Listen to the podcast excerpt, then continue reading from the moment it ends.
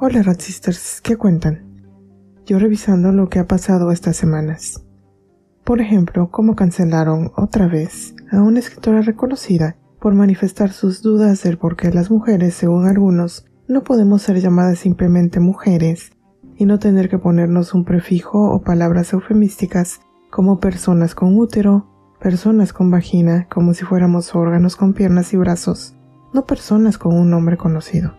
Igualmente le di seguimiento al escándalo que algunos generaron en Gran Bretaña debido a un artículo de la BBC donde se recogen testimonios de lesbianas que exponen lo que es el cotton ceiling o techo de algodón. El hecho de que algunos transfemeninos que consideran que su preferencia sexual es lesbiana, que no se han removido ningún órgano sexual externo, pretendan que las mujeres lesbianas tengan relaciones con ellos.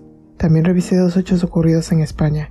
El terrible caso de una chica de 16 años que sufrió una horrible violación y la poca o nula atención de la ministra de Igualdad de esos lares, así como las manifestaciones feministas en España y cómo, ya que las españolas están fastidiadas de ser nombradas en forma misógina, salieron a la calle en multitudes, pero los mismos de siempre, más los neomisóginos y sus sirvientes, decidieron tacharlas de todos los insultos posibles por no incluir a los hombres en su feminismo. Así que de esto les hablaré en este episodio. Pues bien, resulta que otra autora, aparte de J.K. Rowling, que decidió manifestar su genuina duda sobre por qué no podemos ser llamadas simplemente mujeres, fue cancelada por innumerables hordas de transactivistas y sus aliados y aliadas. ¿Quién pasó por esta situación? Por si no estaban enteradas, se trata de Margaret Atwood, la autora del cuento de la criada o de Handmaid's Tale, que es una historia sobre un mundo distópico donde las mujeres pierden todos sus derechos y se convierten simplemente en esclavas para darles hijos a los ricos y poderosos dueños de una nación ultraconservadora. Su gran pecado, primero, compartir un artículo cuyo título era ¿Por qué no podemos ser llamadas mujeres? Posteriormente, compartir otro más escrito ni más ni menos por una persona que tuvo disforia y decidió hacerse las operaciones estéticas para parecer mujer, es decir, un trans femenino, sobre por qué lo que menos necesita el movimiento trans es un grupo tóxico y agresivo que lo defienda. Como era de esperarse, desde el primer artículo que compartió, sin exponer siquiera su opinión, solamente el, el artículo, recibió todo tipo de insultos, llamadas a dejar de comprar su libro, acoso de todo tipo. Después, cuando compartió el segundo artículo, algunos consiguieron su dirección y la postearon en redes, incitando a la gente a ir a manifestarse, más bien a acosarla, en la puerta de su casa. No sé qué tipo de vivienda tiene, pero espero que esté muy bien protegida, porque si estas personas son la mitad de agresivas que lo que muestran en sus redes, Adwood corre un gran peligro. Por supuesto, Adwood es conocida por recular, es decir, preferir dejar atrás cualquier postura que le cause problemas y regresar a la que la reconcilia con la turba enardecida, tenga esta o no razón. Y así lo hizo en esta ocasión, posteando el domingo siguiente a sus tweets un artículo sobre sexo y género con postura desde la teoría queer, así como un video que denosta a J.K. Rowling y a Maya Forstater. ¡Qué sorpresa! Aquí lo importante no es tanto Atwood, J.K. Rowling o Maya Forstater. Lo relevante es notar cómo este grupo de culto queerista está dispuesto a todo, con tal de lograr lo que piden y más, incluyendo acosar a cualquiera que siquiera cuestione el por qué se quieren apoderar del nombre de otro grupo humano para su propia satisfacción. No importa que en este, como en otros casos, no se esté llamando a su desaparición o a que pierdan derechos, porque por ejemplo, ninguno de los dos artículos que compartió inicialmente Atwood llama a eso. Desaparecer, borrar, atacar o quitarle derechos a ninguna persona. No, simplemente cuestiona por qué la palabra mujer parece haberse convertido en una palabra sucia y ahora se quiere erradicar para supuestamente no excluir al mínimo porcentaje de mujeres en el mundo que dicen no sentirse una. Sin embargo, todos sabemos que esto ocurre más por la presión de aquellos que se sienten mujeres, pero que todos sabemos que son machos humanos. Muchos de ellos ávidos de vivir un fetiche que los excita sexualmente, quien es inmediato en cuanto se describen situaciones exclusivas de las mujeres como la menstruación, embarazo, anatomía femenina, violencias específicas a nosotras como la obstétrica, la mutilación genital femenina, etcétera, etcétera, no pueden continuar con su fantasía. Es impresionante que ya ni siquiera en cuestiones científicas o médicas donde hablar de las diferentes anatomías de los pacientes es tan importante, se pueda usar el término mujer o mujeres, o ya mínimo señalar a las personas como macho y hembra, y sus equivalentes. En inglés están para eso, o se suponía están para eso, las palabras male y female, pero también se han apoderado poco a poco de esas. Las mujeres que somos críticas de la idea de la autoidentificación y el género, no es que no queramos que haya personas que vivan su vida como se les dé la gana. Lo que queremos es que no dañen a otros y otras menores y adultos al hacer esto, ni física, ni emocional, ni legalmente.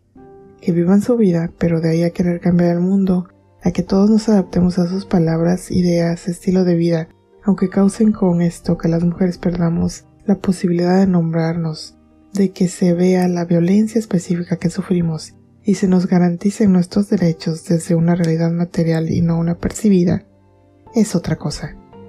Y de hablar de que todo esto está dañando incontables números de menores en el mundo que creen que su inconformidad con las cadenas del género significa que por alguna razón ellos están mal sus cuerpos están mal y lo que hay que hacer es cambiarlo todo de ellos mismos en vez de oponerse al sistema que los pone en una caja estrecha y que los ahoga.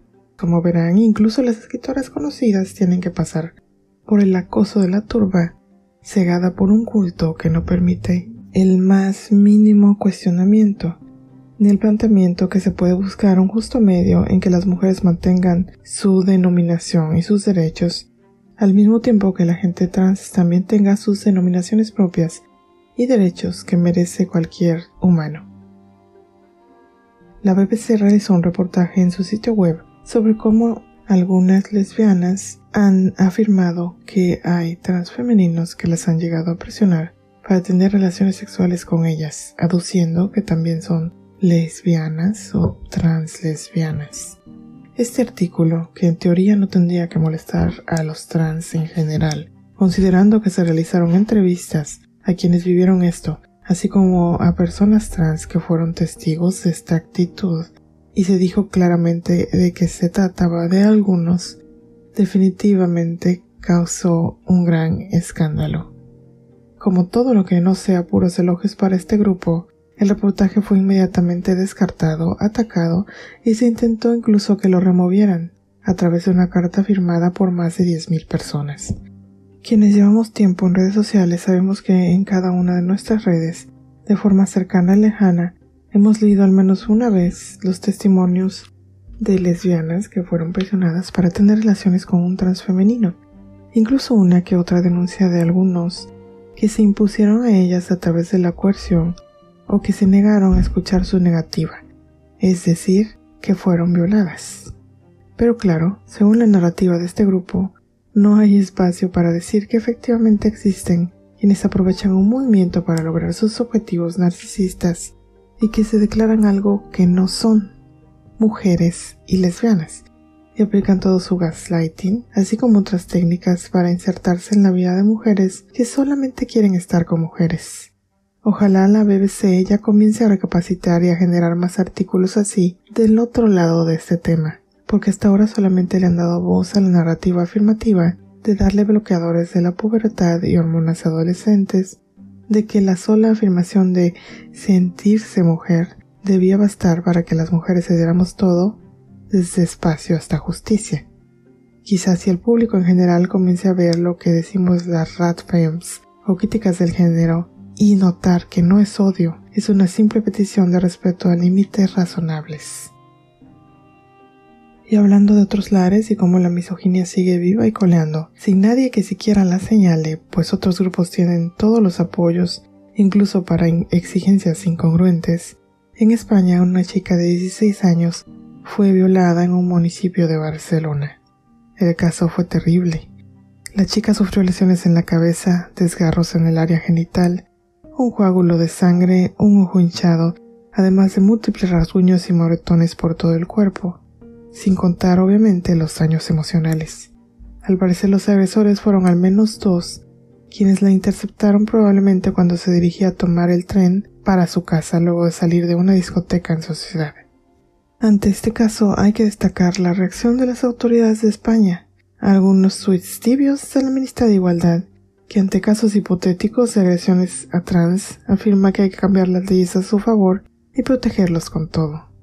Precisamente por esta tibiosa ante la rampante misoginia en España, que perdona incluso a quienes violan en grupo, las hermanas feministas críticas del género o abolicionistas de la opresión a las mujeres salieron a la calle a manifestarse el 23 de octubre. Por supuesto, esto no les agradó a los mismos de siempre.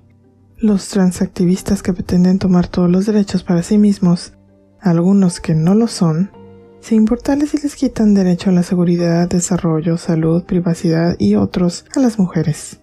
Y es que algunos medios en España en vivo se atrevieron a decir que la manifestación fue multitudinaria.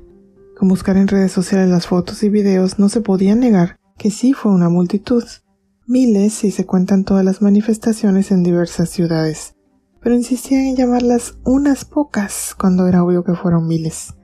Lo peor es que el gobierno de allá también quiso disminuir los números, pues de 6.000 que comentaban las organizadoras que acudieron, ellos afirmaban que fueron 2.000. Por supuesto, los transactivistas no dudaron en llamar basura a quienes se manifestaron para decir que las mujeres existimos que no nos pueden borrar, que deben dimitir políticos como Irene Montero, la ministra de Igualdad, pero para el caso todos los que hagan lo mismo en otras partes del mundo, favoreciendo a un grupo mientras pasa por encima de otro.